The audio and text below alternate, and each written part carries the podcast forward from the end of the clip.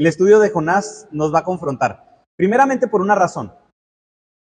Porque, lo vamos a, porque vamos a ver el estudio de Jonás tal como es. Vamos a hablar de este estudio tal, tal cual es.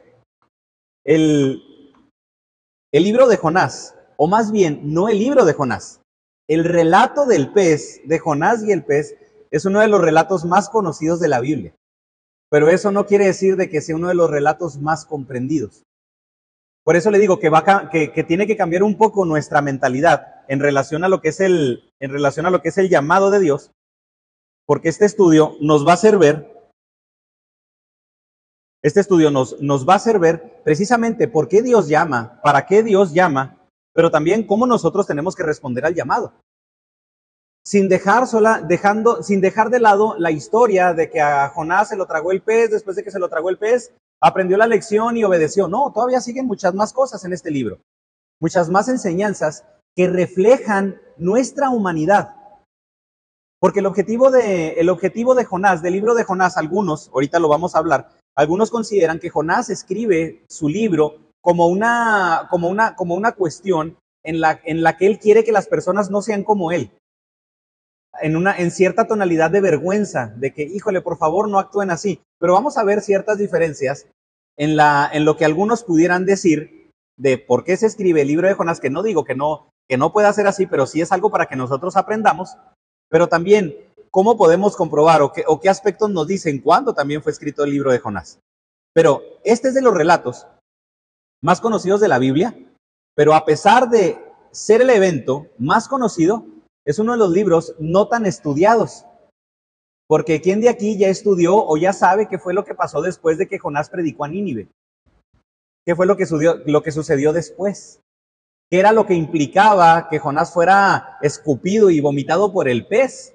Lo que lo llevó a ir a, a, obedecer la voz de Dios, el diálogo que, que, que Jonás está teniendo con Dios. Pero fíjese, creyentes y no creyentes conocen este relato. Conocen que Jonás fue tragado por un pez, pero no, se le no le han dedicado el tiempo suficiente para estudiar las enseñanzas impresionantes que nos deja este libro. Y es la razón por la que ahorita oraba yo de esta manera, a pesar de nosotros. A pesar de nosotros. Es uno, a lo mejor lo van a notar la, la emoción en la que, en la, con la que en ocasiones voy a compartir, porque yo me identifico tanto con Jonás. O sea, ¿en serio, pastor? ¿Por qué fue a predicar? No, no, no, no, no, no, no. Bueno, fuera que porque fui, porque predico, no me identifico tanto con Jonás y eso ya, me, ya le iré abriendo mi corazón conforme vamos avanzando en el estudio. Pero este libro nos deja claro que Dios ama a todas las personas. Nos deja claro que Dios ama a todas las naciones, independientemente de quién sea la nación y qué haya hecho. Eso nos deja claro este libro.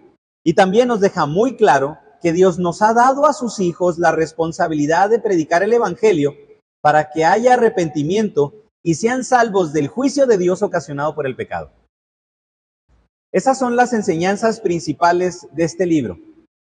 Que la salvación es para todos, que Dios ama a todas las personas y quiere su salvación, pero que en ese amor, en ese amor que Dios tiene por todas las personas, a sus hijos nos da la responsabilidad de predicar el Evangelio para arrepentimiento y para salvación del juicio de Dios ocasionado por el pecado.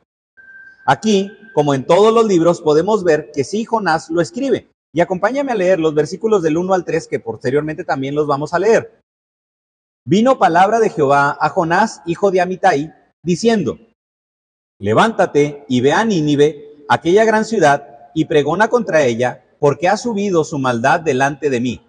Y Jonás se levantó para huir de la presencia de Jehová a Tarsis, y descendió a Jope, y halló una nave que partía para Tarsis, y pagando su pasaje, entró en ella para irse con ellos a Tarsis, lejos de la presencia de Jehová. Ese Jonás quería lo que quería, lo que quería ese Jonás era, ya lo vimos, salir corriendo. Pero, como, como lo hemos visto en algunos de los otros profetas, a excepción de Abdías, que es de los únicos que, que, no saca sus credenciales, fíjese lo que dice, segundo libro de Reyes, versículo 14, capítulo 14, versículo 25. Segundo de Reyes 14, 25. Él restauró los límites de Israel desde la entrada de Amad hasta el mar de Arabá conforme a la palabra de Jehová, Dios de Israel, la cual él había hablado por su siervo Jonás, hijo de Amitai, profeta que fue de Gat Efer. Segundo libro de Reyes 14:25. Entonces, este libro, o, de, perdón, este, este pasaje, segundo libro de Reyes, que es donde está hablando del reinado de Joroboam II, es donde nos podemos dar idea en qué tiempo vivió Jonás. Durante el reinado de Jeroboam II en Samaria en los años del 793, entre 793 y 753 antes de Cristo. Por este libro, por este pasaje del segundo libro de Reyes, podemos identificar ese tiempo donde Jonás estuvo. Pero recordemos algo importante, cuando Jeroboam estuvo en el reino es cuando Israel vivió unos tiempos de prosperidad por haber traído muchos logros y orgullo a la nación. Y es en este tiempo donde Jonás está predicando, donde Jonás va a predicar, porque el libro, el libro de, el libro de, Oseas, nos habla mucho de las alianzas que se pretendían hacer con el imperio asirio nos habla de cómo era el imperio asirio y cuando estudiamos Oseas nos pudimos dar un poco cuenta de lo que el imperio asirio pretendía, el, imperio asirio pretendía, aprovecharse del pueblo de Israel, exterminar el pueblo de Israel, que ese juicio viene después. Pero fíjese lo importante, porque nosotros leímos en Abdías que Dios iba a enjuiciar a Edom. Recordemos, ¿qué simboliza Edom? Todo aquello que va en contra de los planes de Dios, incluidos los asirios. Había un juicio para los asirios. Pero fíjese lo maravilloso de Dios. A pesar de que había un juicio contra Siria, Dios también no los va a enjuiciar a ellos sin darles la oportunidad de arrepentirse. Porque algunas personas, es que qué injusto es Dios, porque quiere enjuiciar. Pues va a enjuiciar al pecador. Sí, va a enjuiciar al pecador. Sí, el pecador que no acepte a Jesús, que no reconozca a Jehová como su Dios, pues lo único que le espera es el juicio de Dios. Pero nadie se va a ir sin la oportunidad de poder arrepentirse, sin la oportunidad de poder escuchar cuál es el plan de Dios para esa persona. Y aquí, independientemente de quién era Nínive, porque lo vamos a ver, vamos a ver un poco en este libro de Jonás, y también aún nos va a hablar un poco acerca de, quién, de quiénes eran los asirios. Solamente que va a haber una gran diferencia entre la predicación de Jonás y la predicación de Nahum. Porque hasta ahorita hemos visto en los profetas menores que sí, hay una oportunidad de arrepentimiento. Y en el caso de Nahum, el libro de Nahum está, está pesado porque el libro de Nahum es puro juicio. No quisieron llegar a comprender cuál era la voluntad de Dios para ellos. Nos daremos cuenta en algunas cuestiones al estudiar el libro este libro está escrito en tercera persona. Es como si, algunos dicen, es como si Jonás estuviera hablando como Elmo, ¿verdad? Elmo quiere jugar, a los que conocen así, ¿verdad? El monito ese rojo de Plaza Sésamo, que habla, que habla en tercera persona observamos pocos versículos en los que Jonás habla en primera persona. Otra cuestión importante es de que no observamos exhortaciones directas del profeta como en otros libros, libros, únicamente el mensaje que Jonás da a Nínive. Muchas de las expresiones de Jonás, y menciono esto para saber dónde está situada la escritura, porque muchas expresiones del libro de Jonás vienen en arameo. ¿Y esto qué quiere decir? De que al no venir en hebreo, en un hebreo puro, indica que el, que el, libro fue escrito mucho después de la fecha en la que, en la que Jonás vivió. Mucho después, por ya contener arameo, una variante o ciertas variantes del idioma hebreo, porque contiene estas expresiones, idiomas que los, o es un idioma que los judíos no llevaron a cabo hasta el cautiverio en Babilonia y hasta el cautiverio en Persia. Entonces, ¿cómo, ¿cómo estaba escrito? ¿Cómo es que está escrito en arameo si todavía ni siquiera el juicio de los caldeos venía? Si todavía ni, si todavía ni siquiera se hablaba del juicio a Babilonia. ¿Cómo es eso? Entonces, es la razón por, las que, por las que algunos eruditos dan a entender, o sí nos, nos, nos afirman, que el libro de Jonás se escribe todavía mucho después con varias intenciones. Los emperadores de Asiria también otro punto importante histórico es de que los emperadores de Asiria no se conocieron por el título rey de Nínive, como lo vamos a ver, rey de Nínive, ya después de los escritos asirios, después de varios escritos asirios, que hasta ahorita algunos de ellos todavía no habían sido escritos. Por eso, al decir que Nínive era una ciudad grande, nos damos cuenta de que el libro fue escrito, pues ya mucho tiempo después, no en el 700 en el 790 o 750 en el que Jonás estuvo profetizando. La otra es de que en el capítulo 1, versículo 9, cuando le preguntan a Jonás, que si, ¿qué onda Jonás? ¿Tú contigo? ¿Qué onda contigo? ¿Qué rollo? ¿Qué haces aquí? Entonces Jonás da una expresión, Dios de los cielos, que hizo el mar y la tierra. Esa expresión toma fuerza hasta después de que se escribe Isaías. dando a entender, porque antes bastaba con decir Jehová. Pero después de Isaías se ejemplifica Jehová, Dios de los cielos y de la tierra, dando a entender que es el Dios de los judíos, el creador de todos los cielos, el creador, el creador del mundo.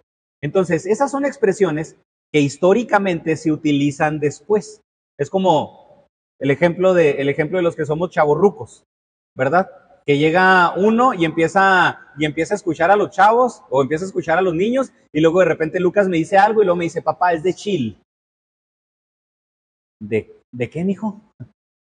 De chill. O sea, ¿de Chile o qué? ¿O, ¿O, qué trae? No, es una expresión que ellos, que se utiliza ahora para decir que es broma. Nosotros no crecimos con esa expresión. Si usted escucha a alguien con esa expresión que dice, no, pues no es, no es de nosotros, o sea, este cuate vino mucho después. Precisamente eso es lo que sucede. Utiliza modismos que no fueron utilizados en el momento en el que Jonás vivía, sino que ya hasta mucho después. Por eso son expresiones que se observan hasta después del libro de Isaías, incluso, incluso cuando estaban los persas dominando a los judíos. Y eso no quiere decir de que el relato de Jonás no fuera conocido entre el pueblo porque lo que indica o lo que nos vamos es de que el relato, este relato de Jonás fue escrito aproximadamente en el 400, más o menos cuando estaban Esdras y Nehemías en, en ese momento de la historia, cuando los judíos destacaban un patriotismo exclusivista. Dios es de nosotros. Dios es de nosotros. Ustedes tienen su Dios que no sirve. Ustedes tienen su Dios que no existe. Nosotros tenemos el de nosotros. Oye, háblame de tu Dios. No, es de nosotros. Es de nosotros. Y a lo mejor alguno de ustedes pudiera decir, qué gachos los judíos, o sea, ¿cómo hacían eso? ¿Veían la necesidad de Dios y no lo compartían? No, ahorita vamos a hablar un poquito de, un poquito de eso. Un patriotismo exclusivista y no querían tener trato con otros pueblos para nada. Pero Dios utiliza este libro para hacer ver una exhortación que todo el pueblo tiene una vocación misionera. Todo el pueblo de Dios tenía una vocación misionera, tenía un compromiso misionero. Algo muy similar como lo que nos dice Pablo en Romanos capítulo 1, por el cual todos tenemos el don apostólico. ¿Qué está hablando Romanos capítulo 1 en la introducción, en la salutación? ¿Qué es lo que está diciendo Pablo? Todos los creyentes tenemos ese don, tenemos ese compromiso de llevar el mensaje de Cristo a todas las naciones o al entorno en el que nos encontramos. Por eso este libro, aunque fue escrito después, es la narración de un acontecimiento entre el 793 y 753, escrito, escrito para animar a los judíos a reconocer su responsabilidad misionera, a reconocer qué es lo que, qué es lo que el pueblo tenía que hacer, cuál era el compromiso del pueblo. No nomás, ah, Dios es nuestro Dios y yo me quedo con Dios. No, Dios es Dios de todas las naciones, como lo hemos visto ahorita desde Oseas hasta Abdías. Para algunos, y esto lo menciono, algunos dicen que el libro no fue cierto, o que si, que si, llegó, a fue, que si llegó a ser cierto, la intención no es esa, sino más bien una alegoría del cautiverio en Babilonia, que Israel simboliza a Jonás y el, y el, pez, y el pez es Babilonia, dando a entender que Babilonia se comió a Israel, pero va a llegar algún momento en el que lo va a liberar. Utilizando, dicen, y algunos, no, es que Jonás lo, no se trata del llamado misionero, se trata de dar a entender de que nosotros como los, como los cristianos del pueblo de Dios, perdón, en Babilonia, vamos a ser libres. Bueno, si esa fuera la interpretación, si esa fuera la interpretación, el libro de Jonás en la actualidad ya no tendría sentido. Porque si se trataba de que los judíos iban a salir de Babilonia, ya no tiene sentido para nosotros. Únicamente a lo mejor lo hubiéramos podido aplicar por la pandemia. Sí, nos tragó el coronavirus, llegó a llegar un momento en el que nos va a dejar libres y nos va a escupir para ya volver a, llevar a cabo nuestras actividades. Se mencionan algunos porque Jeremías 51:34 dice, tragado por un monstruo acuático, hablando del pueblo. Y en el mismo capítulo 51 de Jeremías, pero ahora en el versículo 34, habla de que el pueblo de Israel iba a salir de Babilonia, que se los había tragado. Pero recordemos, lo que está haciendo Jeremías, conociendo la historia de Jonás, es nomás ejemplificando. Estamos en un cautiverio, pero va a llegar algún va a llegar un momento en el que va a llevar libertad. Porque el sí, porque si no, tendríamos que darle más símbolos a los acontecimientos del libro de Jonás. Porque muchos piensan que es esta representación del cautiverio, siendo Israel Jonás, y Babilonia el pez. Pero bueno, entonces, ¿qué pasa con el significado de la calabacera? Que también menciona Jonás. Entonces, ¿qué es la calabacera? ¿Qué simboliza? Porque si le vas a aplicar símbolos, si vas a aplicar símbolos, aplícale símbolos a todo. No, más, no nomás a lo que tú consideras. Bueno, entonces, ¿qué quiere decir la calabacera? Entonces, ¿qué va a querer decir el gusano? Eso viene en el libro de Jonás, hermanos. Después. Por eso le digo, muchas veces nomás nos quedamos con Jonás y el pez. Nada más. Jonás y el pez, y muchos hacen esa interpretación barata, disculpen, de que es que Jonás, el pez, son los problemas que tú tienes. Entonces va a llegar algún momento en el que Dios te va a liberar, vas a hablar con Dios, vas a orar por Dios y Dios te va a liberar de tus problemas para que salgas. No, no es una alegoría, es una interpretación muy humanista, muy tendiente a nosotros, porque ¿quién no quiere que Dios lo libere de sus problemas? Entonces, claro que ese mensaje, pues a todos nos va a gustar. Pero no, el mensaje de Jonás va mucho más allá. Después de la profecía de Isaías, capítulo 40 al capítulo 55, los judíos entendieron que tenían la comisión de predicar el Evangelio. La profecía de Isaías vino a cambiar la mentalidad de los judíos, de ser patriotistas, centrados en ellos, individualistas, a hacerles ver que la gloria de Dios, que quién es Jehová, se tenía que extender a todas las naciones para que todas las naciones comprendieran que Jehová quiere ser el Dios de todos. Pero lo que sucedió es que Israel nunca se esforzó en llevar el mensaje a otras naciones.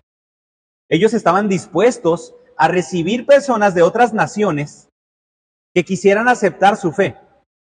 Israel estaba dispuesto a aceptar a todas las personas en su nación que quisieran reconocer a Jehová como Dios.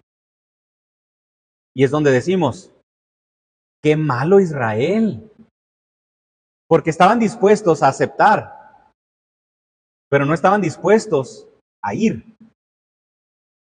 Qué malo Israel. Hermano, vamos a tener que ver el libro de Jonás como un llamado a la iglesia en la actualidad. Porque lo mismo nos pasa. ¿A poco no? En esta iglesia recibimos a quien sea.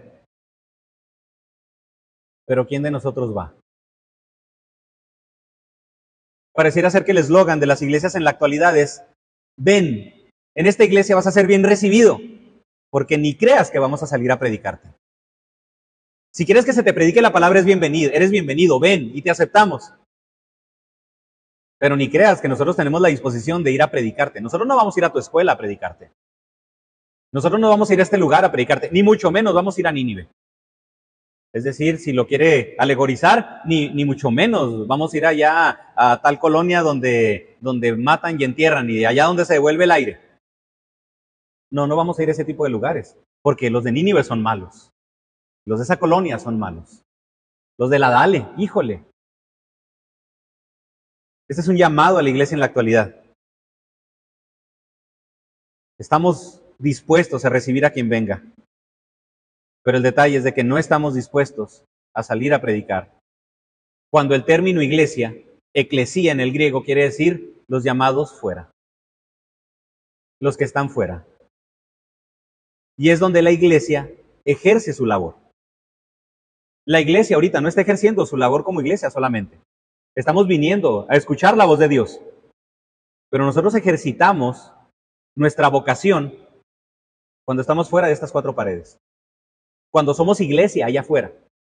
La iglesia es iglesia donde sea. Y usted es representación de la iglesia donde sea. Y la iglesia cumple su labor donde sea. Para muchos eruditos, el cautiverio en Babilonia y Persia fue, fue con la intención de que el nombre de Jehová fuera llevado a otras naciones. Porque Isaías profetiza incluso antes del cautiverio en Babilonia. Y después de Isaías 55 es cuando se comprende, cuando el pueblo entiende que tiene que salir a predicar, pero no lo hizo. Que tiene que ir a las otras naciones, pero no lo hizo. ¿Y qué sucede? Para muchos, para muchos eruditos, el cautiverio en Babilonia y el cautiverio en Persia representa el evangelismo que debía de tener el pueblo de Israel porque incluso hasta en cuestiones prácticas, el pueblo tampoco había tenido la, había, había llevado a cabo el mandamiento de dejar descansar la tierra. Seis años de trabajo, séptimo año de descanso. Y la tierra se tenía que dejar descansar, porque eso había dado Dios en la ley. Lo interesante es de que el cautiverio en Babilonia corresponde a los años que la tierra no descansó. A los años que la tierra tenía que descansar. Entonces, ¿qué está haciendo Dios? Fíjese la soberanía de Dios. Voy a sacarlos, voy a sacarlos para que prediquen y también para que dejen descansar la tierra. Es decir, de, una u otra manera van a hacer lo que yo les pedí que hicieran. Hermano, en eso consiste la soberanía de Dios. Muchos piensan que la soberanía, de Dios, la soberanía de Dios tiene que ver con que nosotros somos los robotitos o las marionetas de Dios. No, tiene que ver con que tarde o temprano vamos a cumplir su voluntad. Con eso. El pueblo de Israel, tienes que predicar. No, no predico. Ah, ok, ahí te ve el cautiverio, predicas. Tienes que dejar descansar la tierra, pues no la dejo descansar. Ah, no la vas a dejar descansar, no te preocupes. Yo me voy a encargar de que la dejes descansar. ¿Por qué les menciono esto? Porque en Babilonia es donde surgen las sinagogas como una forma de representar el templo y reunirse para adorar a Jehová.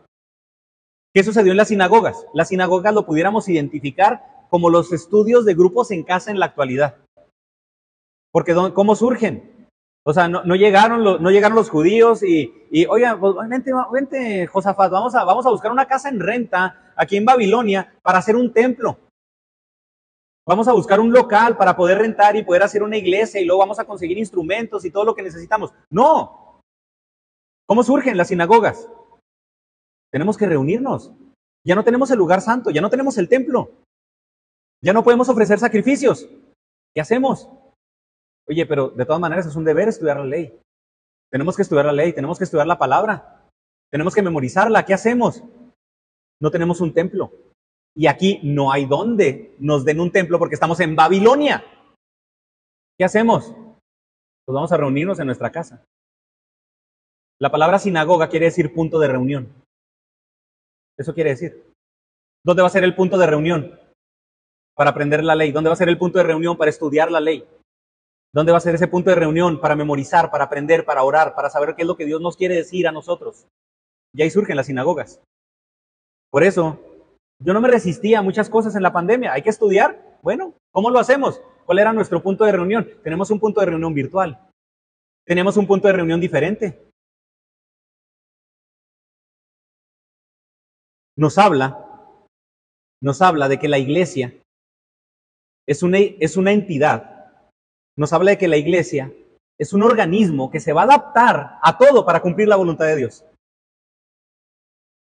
Nos habla de que, nos habla de que el creyente es alguien que tiene que andar buscando cómo cumplir la voluntad de Dios independientemente del entorno.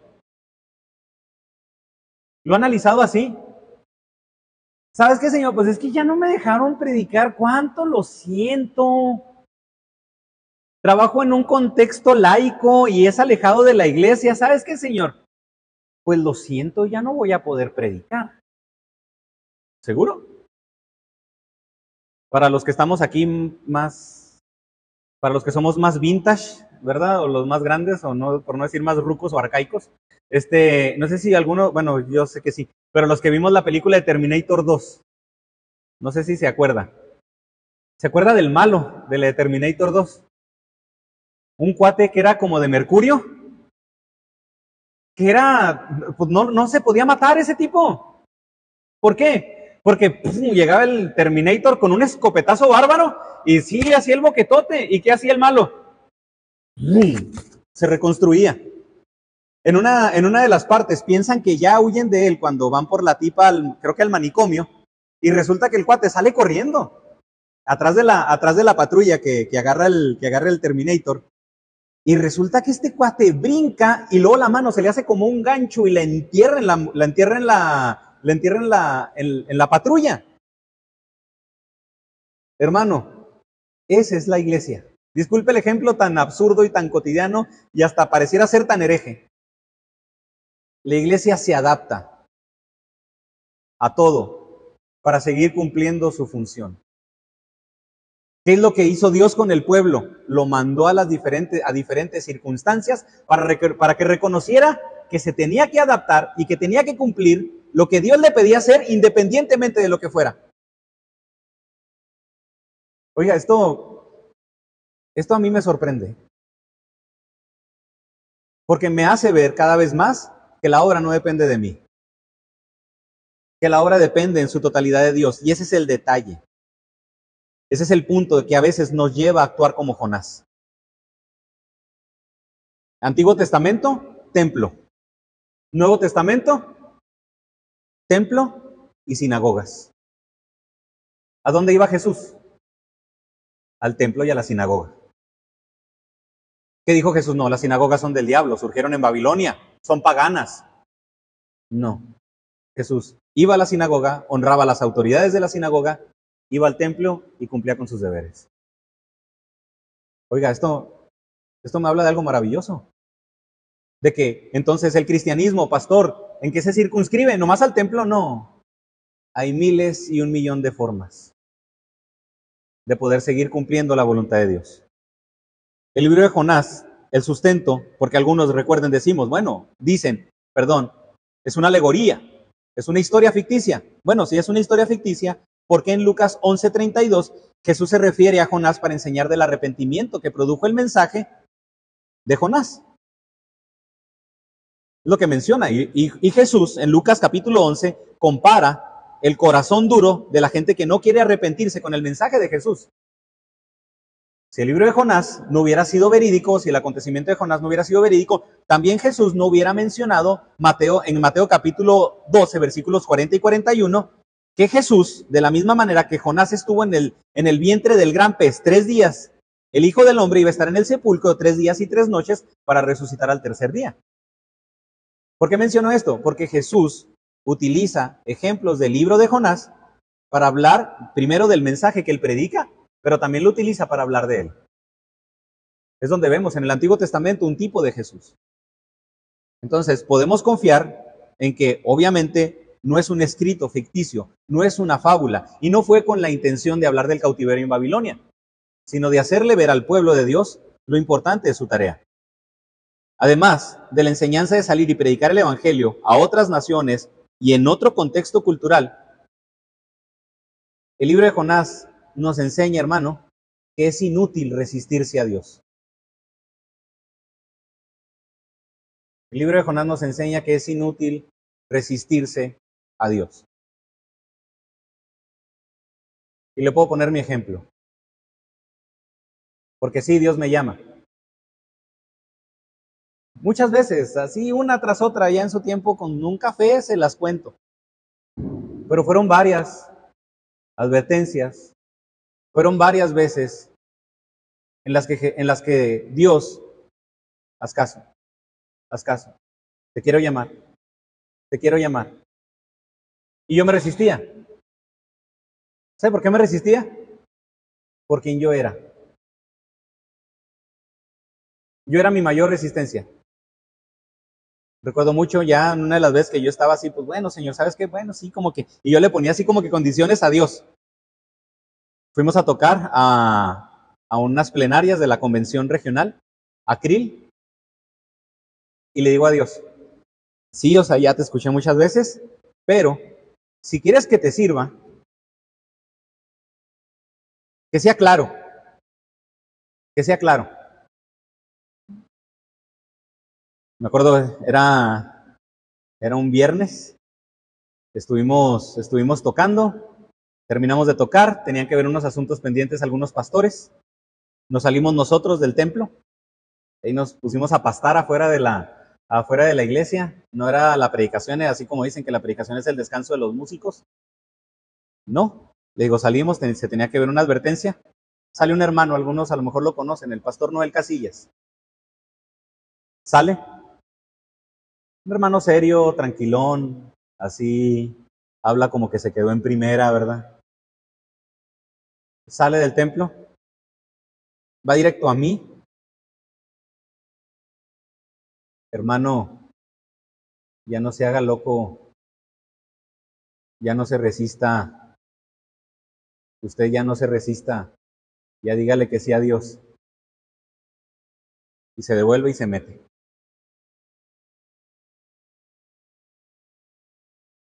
¿Qué cree que hice?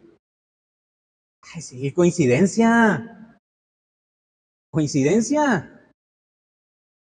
El hermano que fue a predicar a las plenarias, el hermano Jaime García Merino, que es misionero en Oaxaca y que ha sembrado quién sabe cuántas chorrocientas mil iglesias, un hermano con una predicación, con una pasión por predicar el Evangelio tremenda y con un conocimiento bárbaro. Al día sí, el, ya cuando nos venimos, pues resulta que el hermano lo invitan a predicar la primera, la iglesia en la que yo me congregaba. Ya termino yo de tocar en la alabanza, me subo al sonido y ahí me quedo para grabar la predicación. Pastor misionero, ¿de qué cree que era la predicación? Misiones. Misiones. Y como había predicado dos días y medio de puras misiones, pues eran algunas cosas que yo ya había escuchado. De todas maneras, me gusta poner atención y todo, pero pues sí estaba así como que más, lo acepto que está un poco más resistente. Termina el hermano su oración. Y como pastor misionero, llamado a las misiones y apoyar a las misiones. Pero de repente el hermano termina su oración y dice, espérense, espérense. Dice, tengo que, siento que debo decir esto. Siento que debo decir esto. Y dice el, dice el hermano Jaime, este mensaje es para una persona. Dice, no es un llamado a las misiones. Dice, este mensaje es para una persona. Y dice el hermano algo así, no eres tú. Y si Dios te está llamando, no es por ti.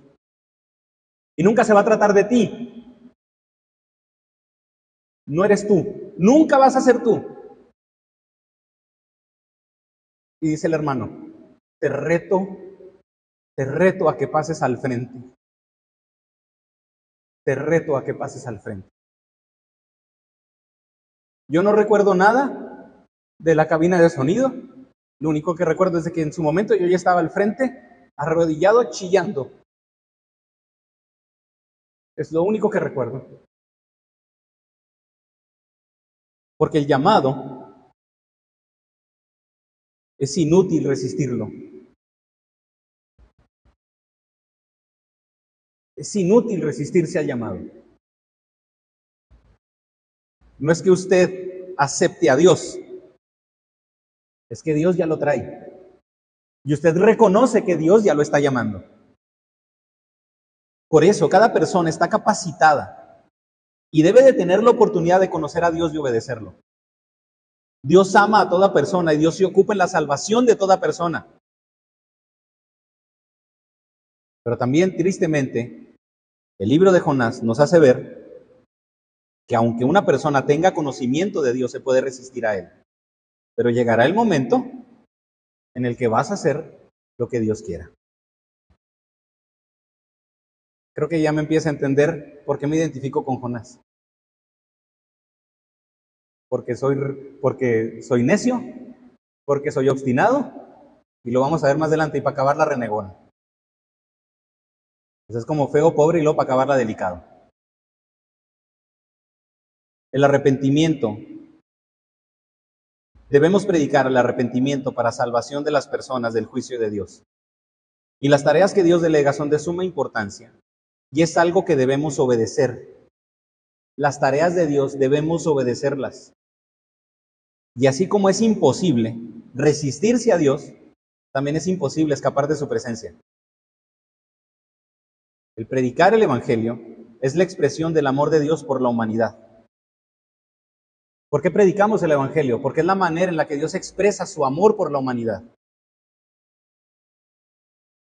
Vamos a ponerlo así, los que somos padres.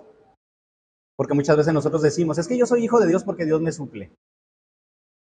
Yo soy hijo de Dios porque Dios me tiene chiple. No sabe la, la cantidad de jóvenes que se han acercado conmigo para renegar porque sus padres únicamente le suplen. Es decir, mi papá me da educación, mi papá me dio un carro, mi papá me dio esto, mi papá me dio el otro. ¿Y qué quieres, fulano? Quiero que mi papá me diga que me ama. Quiero, si quiero, quiero, siquiera que mi papá me llame la atención. Pero ni siquiera eso. Mi papá no se dirige a mí para nada, únicamente me suple. ¿Qué sucedería si así vemos a Dios? Nos daríamos cuenta que tiene que ver no solamente con el hecho de suplir, Tenemos que demostrarle a la gente que es amada por Dios, por lo que Dios quiere hablarles y por lo que Dios quiere decirles. No solamente por lo que Dios quiere suplirles. Estaríamos limitando totalmente el Evangelio. El predicar el Evangelio es la expresión del amor de Dios por la humanidad. Pero la expresión de amor de nosotros hacia Dios es la obediencia que incluye el predicar el Evangelio. Es decir, ¿cómo, ¿cómo, le demostramos nosotros a Dios que lo amamos? Obedeciéndolo, incluyendo la predicación del Evangelio. Versículos del 1 al 3. Y estos son todos los aspectos generales de la, del, del libro de Jonás, pero vamos a enfocarnos nada más a esto, versículos del 1 al 3. Y este único punto que vamos a ver después de todo lo que hemos visto es el llamado de Dios y la acción de Jonás. Un llamado de Dios, pero ¿cómo actúa Jonás? Vino palabra de Jehová a Jonás, hijo de Amitai, diciendo, levántate y ve a Nínive, aquella gran ciudad, y pregona contra ella, porque ha subido su maldad delante de mí y Jonás se levantó para huir de la presencia de Jehová a Tarsis y descendió a Jope y halló una nave que partía para Tarsis y pagando su pasaje entró en ella para irse con ellos a Tarsis, lejos de la presencia de Dios. El libro de la palabra de Dios, que la palabra de Dios vino a Jonás. El libro así empieza, palabra de Dios. Vino palabra de Jehová a Jonás dando énfasis, y es la razón por la que nosotros podemos decir que este es un libro profético, porque es palabra de Dios, reconociendo la iniciativa divina de Dios, primeramente al comunicarse con el profeta, para que el profeta comunique a alguien más. Jonás, como nosotros, al recibir la palabra de Dios, es capaz de recibirla, pero también debería ser capaz de obedecerla. ¿Por qué? Nomás por la sencilla razón que es la palabra de Dios. Hermano, tenemos que entender que Dios y su palabra nos tienen que doblegar. Dios y su palabra nos tienen que doblegar. Ayer que le mencionaba ahorita el ejemplo en la escuela dominical, ayer que yo hablaba con este muchacho, estuvo buena la plática. Y él me preguntó eso. Hay puntos en los que tú te, me, me, pregunta, ¿hay puntos donde tú te has topado que has tenido que comprometer tus creencias por la palabra de Dios? Sí. Y me dice, ¿por qué? ¿Y qué le respondí? Porque es la palabra de Dios. Y le mencioné mi ejemplo, le mencionó ese ejemplo sencillo. Le digo, yo pensaba que, la creación era un sincretismo con la evolución en el que como para Jehová nos habla el Salmo de que un día es para como mil años y mil años para un día, ah, ok, pues entonces esos mil años como un día, pues un tiempo grande, extendido. Bueno, ese día, eso se aplica a la, a la creación y es como Dios formó al mundo. Pero me entero que no. Porque la palabra día en el Génesis quiere decir lo mismo que día en los tres días que duró Jonás en el vientre. Y no decimos que Jonás duró tres mil años en el vientre. Decimos que Jonás duró tres días porque decimos, es lógico esos tres días. Pero eso mismo también lo tengo. Tengo que someter mi pensamiento a la palabra. Y aún así tiene lógica. Porque recuerde, las plantas fueron en el tercer día y las lumbreras en el cuarto. Una planta no hubiera podido durar mil años sin sol. Hablando de eso. Si las plantas fueron en el tercero, las lumbreras en el cuarto, bueno, ¿cuánto dura una planta sin sol?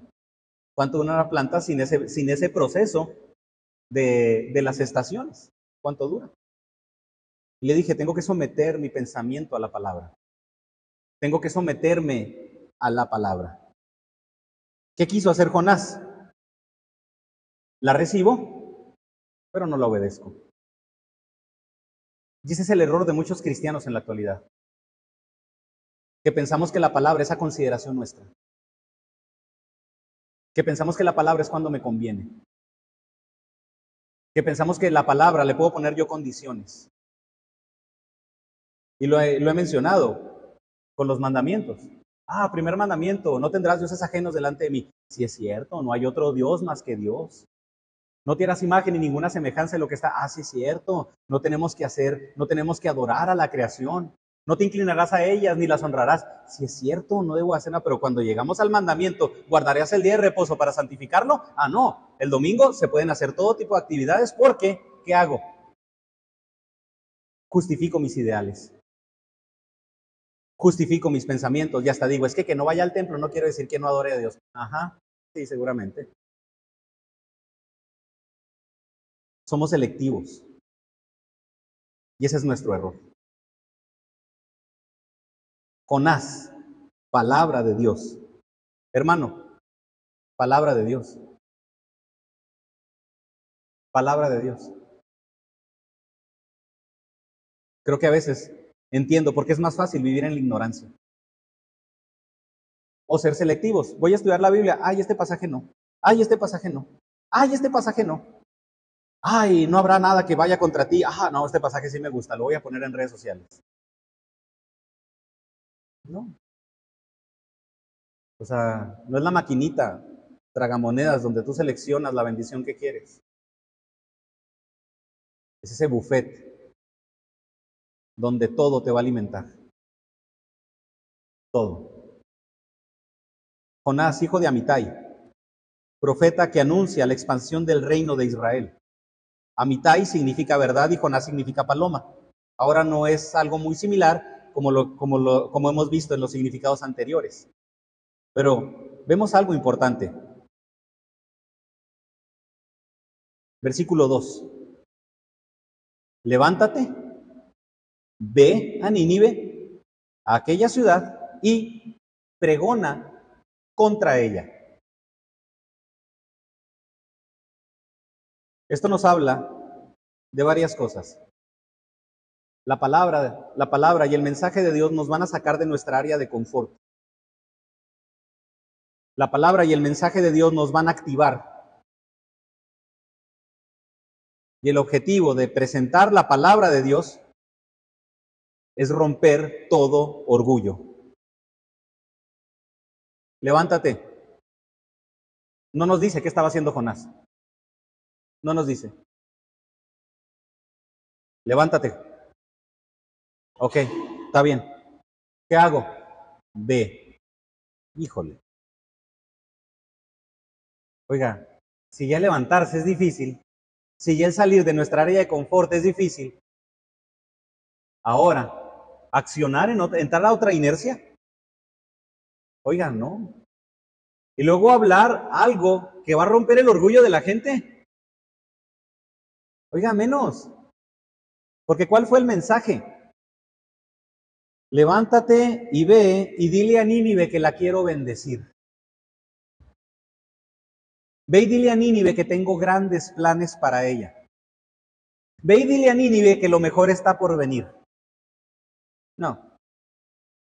Ve, pregona contra Nínive, porque ha subido su maldad delante de mí. Híjole. Dios es preciso en cuanto a su llamado. ¿Y qué tenía que hacer Jonás? Levantarse, ir y pregonar. Simple. Simple pero no sencillo. Simple. Levantarse, ir y pregonar. ¿De qué sirve el mensaje si no lo vamos a predicar? ¿Por qué, ¿Por qué vea tanta gente anunciando tanta cosa? De los últimos, ¿verdad? Porque tanta, la, la freidora de aire. O sea, casi nos hablan, podemos hacer una comparación de la freidora de aire y la salvación. No, hombre, cómprate la freidora de aire, de aire, te cambia la vida. Rápido, sencillo y no te hace daño. Oye, pues ponle la freidora de aire 1.3, ¿verdad? Algo así, o ponle números del Evangelio, o ponle del Evangelio de la freidora de aire. Porque, híjole, no, todo mundo quiere una freidora de aire porque el que la compró le convino. Y le gustó y le agradó y le hizo bien. ¿Y por qué cree que la recomendó? Por eso. No quiero meter goles ni nada, ¿verdad? No andar como el superportero. Pero sí, ¿por, qué? Bueno, este, este producto de tal, de tal compañía, cómprelo porque le sirve. Compre el mentado factor de transferencia. Compre el café mágico de este, quién sabe cuál. Compre el producto naturista de esto. Porque las personas saben que conviene. Las personas saben que hace bien. Cómprate las vitaminas de inmuno, quién sabe qué otra cosa. Cómpralas. Te, te dan energías, te hacen bien. ¿No veremos los resultados del Evangelio? ¿O por qué no lo pregonamos? Una sencilla razón. Porque el Evangelio va en contra del orgullo.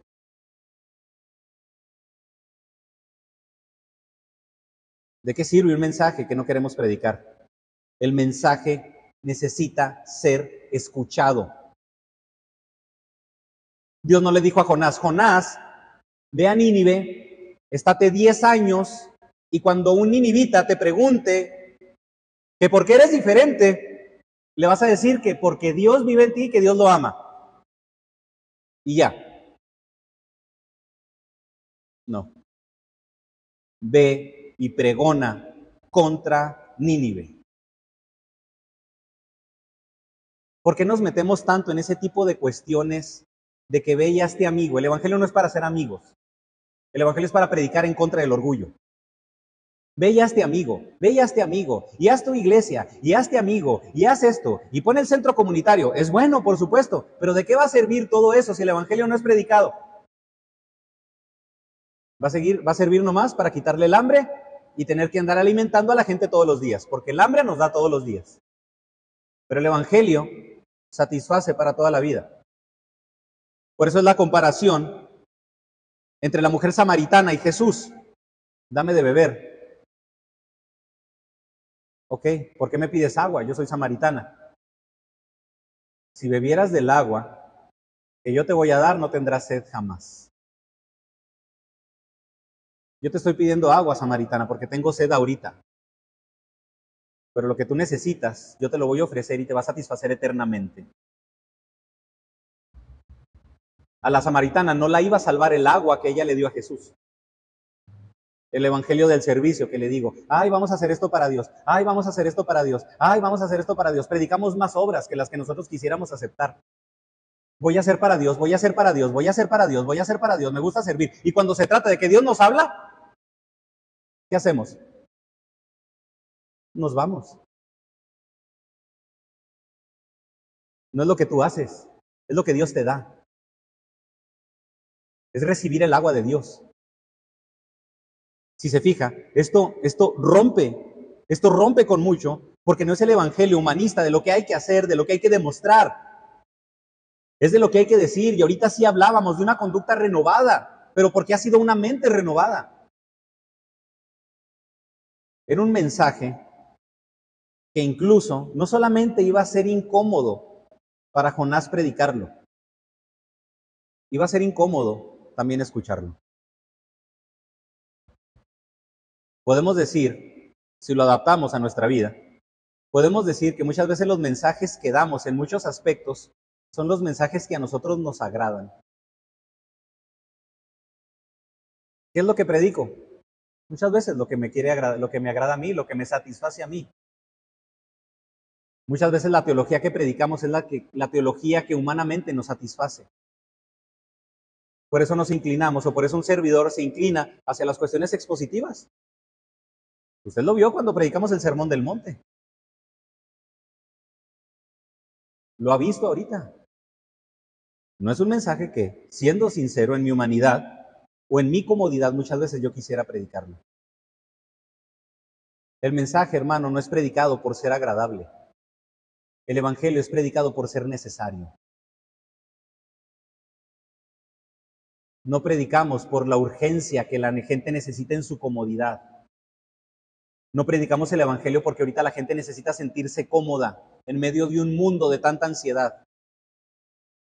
Predicamos porque la gente necesita romper su orgullo y refugiarse en Cristo. Predicamos porque es necesario hacerlo. Nínive era una de las capitales del imperio asirio.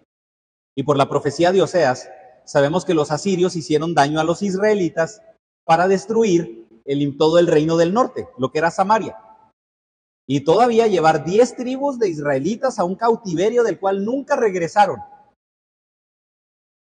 Era una ciudad que estaba a un lado del río Tigris, actualmente Irak, y fue destruida en el 612 a.C. y ya jamás fue reconstruida, y su territorio ya jamás fue utilizado nuevamente.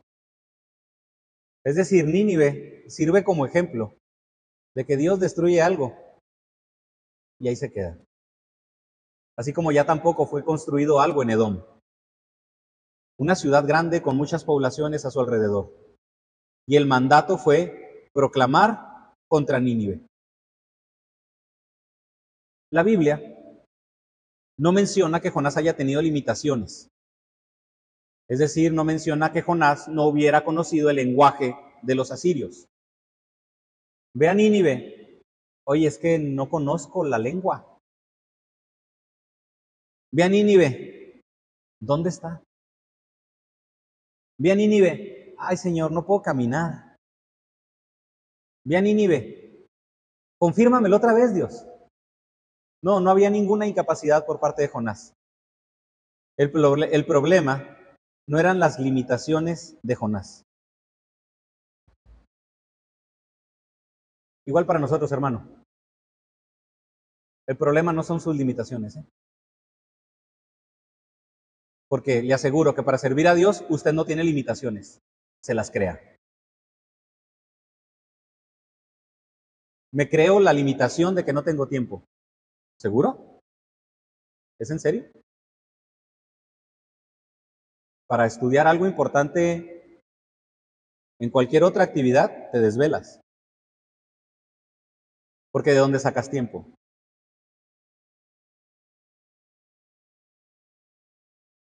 ¿Te has desvelado estudiando la Biblia?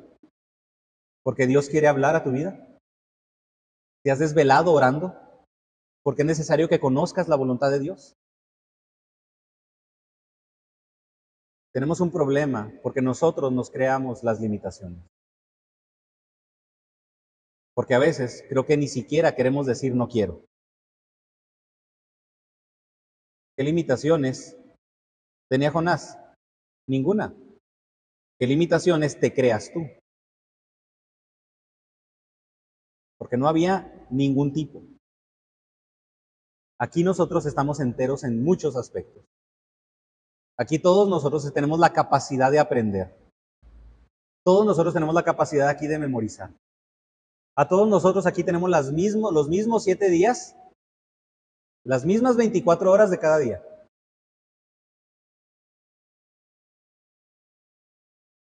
Creo que sí tenemos que ser sinceros. En ese no quiero. ¿Qué hace Jonás? Huye. Porque el problema no fueron sus limitaciones, el problema fue su voluntad. Entiendo, Nínive era una ciudad mala, su maldad había aumentado y ofendía a Dios. Pero fíjese, Abdías nos habla del juicio de Dios sobre las naciones al oponerse a su voluntad, a pesar de conocerlo. Jonás tenía que reconocer que él iba bien representado. La Biblia no nos dice cuáles fueron los pecados específicos de Nínive, pero los ninivitas eran malos, aserraban, metían a la persona a un, tronco, a un tronco hueco y cuchillo, lo aserraban, lo partían a la mitad vivo. Algunos mencionan del empalamiento de los ninivitas que posiblemente algunos creen que el empalamiento tenía que ver algo así como poner un palo filoso, sentar a la persona y que el palo lo fuera atravesando. El detalle es de que esa cuestión del empalamiento la vemos más en, la, vemos más en la Edad Media. Algunos de ustedes, si les gusta algunas cuestiones históricas, usted puede escuchar, puede haber escuchado de Vlad el Empalador, más conocido como Drácula. ¿Qué hacían los ninivitas? El empalamiento de los ninivitas. Dicen algunos que era una era una vara, una, un tronco flexible, amarraban a una persona, así, totalmente la amarraban, y ese palo flexionado se lo amarraban a la cabeza. Así como las trampas que vemos en las caricaturas cuando agarran al conejo. Está el palo con este y viene el conejo y pum, pum, y lo atrapan. Cortaban la cuerda y salía la cabeza amarrada al palo con toda y columna vertebral. Jonás sabía lo que le esperaba. No lo culpo. En serio, no lo culpo. Porque muchas veces cuando Dios nos dice algo, vemos las consecuencias terrenales que va a implicar el ir en contra. Voy a predicar en contra de Nínive, Señor. Me estás diciendo pregonar en contra de Nínive. ¿Sabes lo que hacen los ninivitas? Sí, por eso. Porque eso que ellos hacen es un reflejo de que me necesitan. Por eso te mando allá. Pero entiendo por qué Jonás huyó. Porque sabía quiénes eran ellos. El detalle es de que el diálogo de Jonás con Dios va a llegar al punto en el que Jonás, más que entender quiénes son ellos, tienes que entender quién soy yo. Y si te estoy hablando, es porque yo ya tengo una obra. Si te estoy hablando es porque yo ya tengo algo hecho. Jonás, no vas a empezar en ceros. ¿Por qué decimos que no? ¿Por qué ponemos limitaciones? Armando ese punto. ¿Por qué ponemos limitaciones? Por el que nos va a pasar. ¿No? Práctico. Híjole, dos horas, venir a la iglesia, tres horas que puedo invertir en otra, otra, en otra cosa. ¿Qué va a pasar si no estudio esas tres horas? Tienes que conocer quién es Dios, hermano. Porque yo te aseguro que Dios va a hacer un milagro con esas tres horas. Tengo que darle a Dios mi tiempo. Tengo que darle a Dios mi conocimiento. Híjole, es que ver la serie coreana que está de moda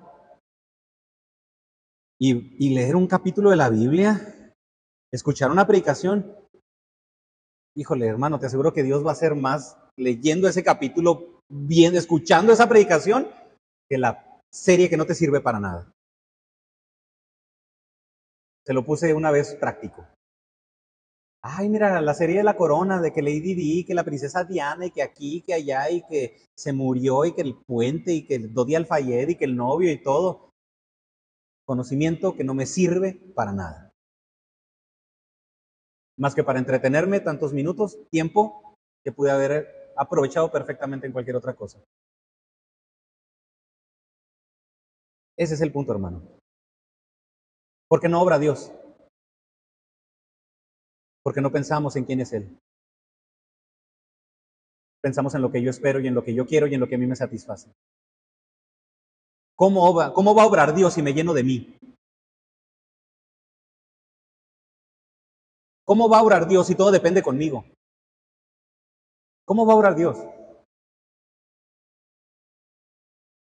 Por eso, en lugar de obedecer a Dios y servirle de manera inmediata, el pasaje nos dice, se levantó para huir de la presencia de Dios. Me imagino que posiblemente Jonás estaba consciente de que la presencia de Dios no está limitada a la tierra.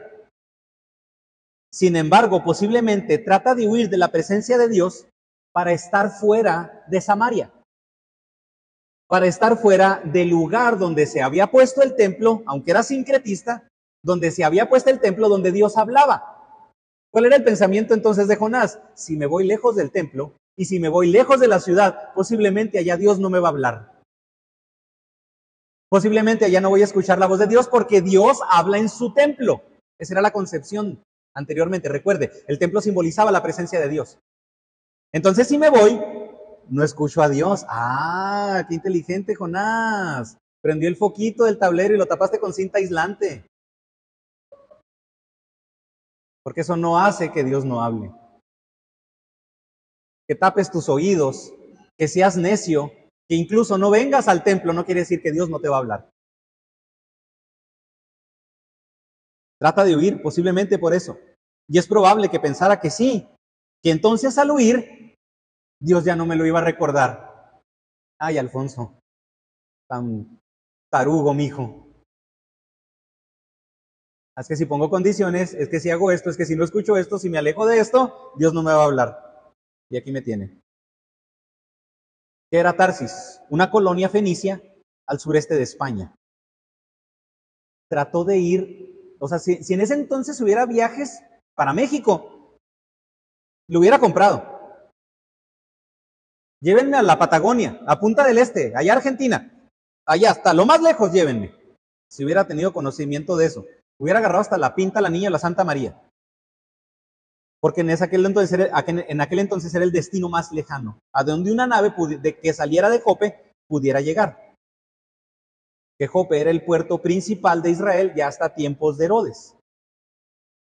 Pero fíjese, trata de huir, trata de ir a lo más recóndito. Y no hay lugar al que vayas, hermano, en el que no escuches la voz de Dios. No hay lugar al que vayas en el que no escuches la voz de Dios. Más adelante, en el capítulo 4, versículo 2, Jonás, que dialoga con Dios, dice por qué huyó. Pero sabía que si Dios únicamente hubiera querido que diera una predicación de la caída de Nínive, pues lo había podido predicar cualquier otra persona. Porque yo oraba a Dios y yo le decía a Dios, ¿por qué a mí? Hay otros más capaces. ¿Por qué a mí? Conoce a mi amigo, es más bueno. Es más, ¿sabes qué? Si a él le predican, a él sí le van a creer porque él sí es responsable. Yo lo único que hago es renegar con el pastor. Yo lo único que hago es hacer renegar al hermano Juan Carlos. Llama a otro.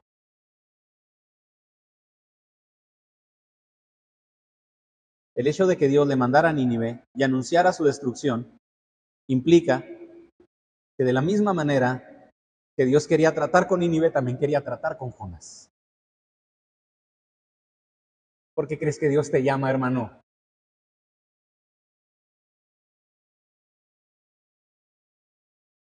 Dios te llama porque quiere tratar contigo. Dios te manda a predicar porque también quiere tratar contigo. Dios te manda a exhortar porque quiere tratar contigo. Dios te manda a cumplir con tus deberes cristianos porque quiere tratar contigo. Y aparte de eso, habla del amor de Dios por los demás. Ese amor de Dios para, para salvación de los demás, pero ese amor de Dios para santificación mía. Dios quería que ellos fueran librados del juicio, pero también a su vez Dios quería hablar con Jonás. Algunos eruditos creen que Jonás no quiso hacerlo por patriotismo, porque sabía que un día Siria iba a invadir Israel. Y en su corazón Jonás deseaba la destrucción de Asiria para salvar a su pueblo. Una amiga de, Monterrey me menciona, que me mencionaba hace, hace un tiempo, que, bueno, son ella y su hermana. Tiene una hermana mayor y, es ella. Y mencionaba que un día, eh, para su mamá, su mamá y su familia tuvieron una prueba muy difícil, iban en el carro, tenía un hermano menor que ella, un bebé, y un borracho los chocó. Y su hermano menor fallece en el accidente, el bebé. Dice, mi mamá oraba porque el borracho pagara lo que tenía que pagar. Dice, el único detalle es de que mientras mi mamá y mi papá oraban, llega un momento en el que mi papá va a la cárcel y le empieza a predicar al borracho que mató a su hijo. Y resulta que el borracho conoce de Cristo y que cuando sale de la cárcel se congregaba en la misma iglesia a la que iban ellos.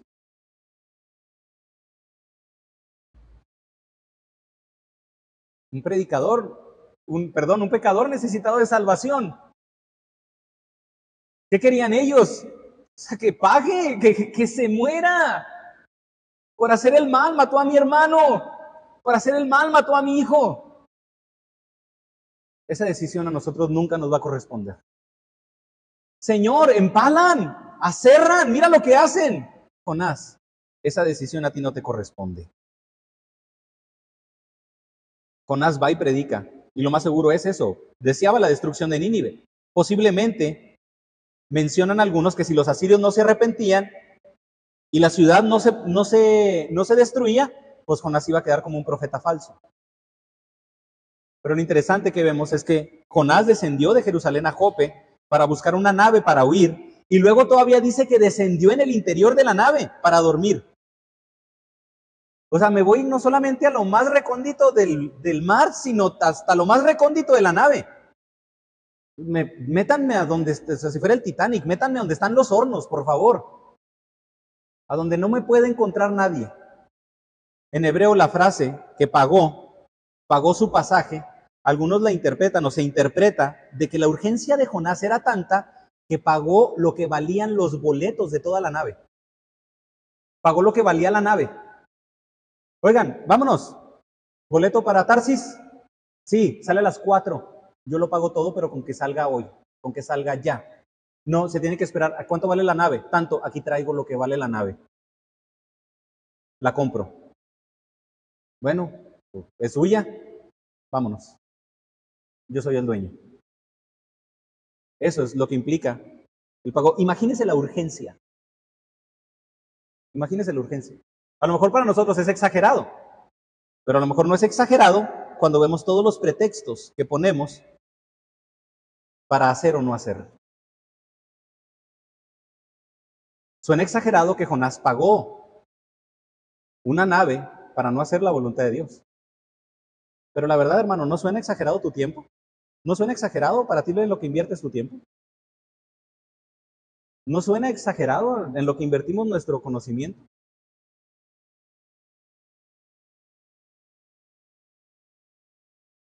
De todos modos, el propósito era huir de la presencia de Dios y aún así no escapamos de Dios. Hermano, este es un llamado a que no te resistas.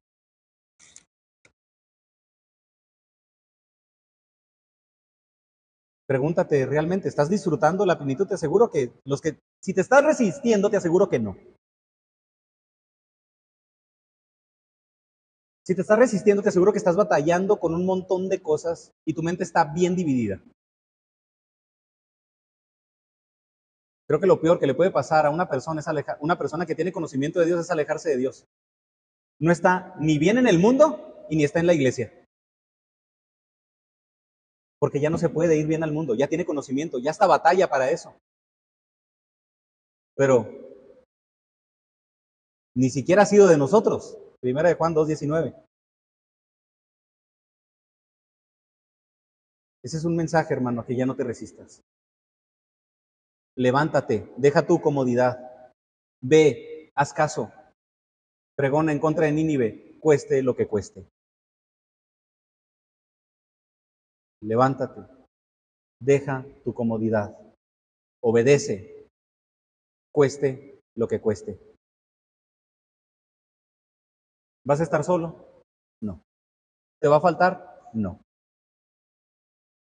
Vas a encontrar la verdadera plenitud. Me gusta esta, esto que leí en un libro de los que nos dieron recientemente allá. Porque muchas veces, y yo oraba por esto, y vemos el llamado de Dios, ay, ay, el llamado, ay, el llamado, ay, Dios lo llamó, ay, pobrecito. El llamado de Dios es un boleto de primera fila para observar lo que Dios va a hacer.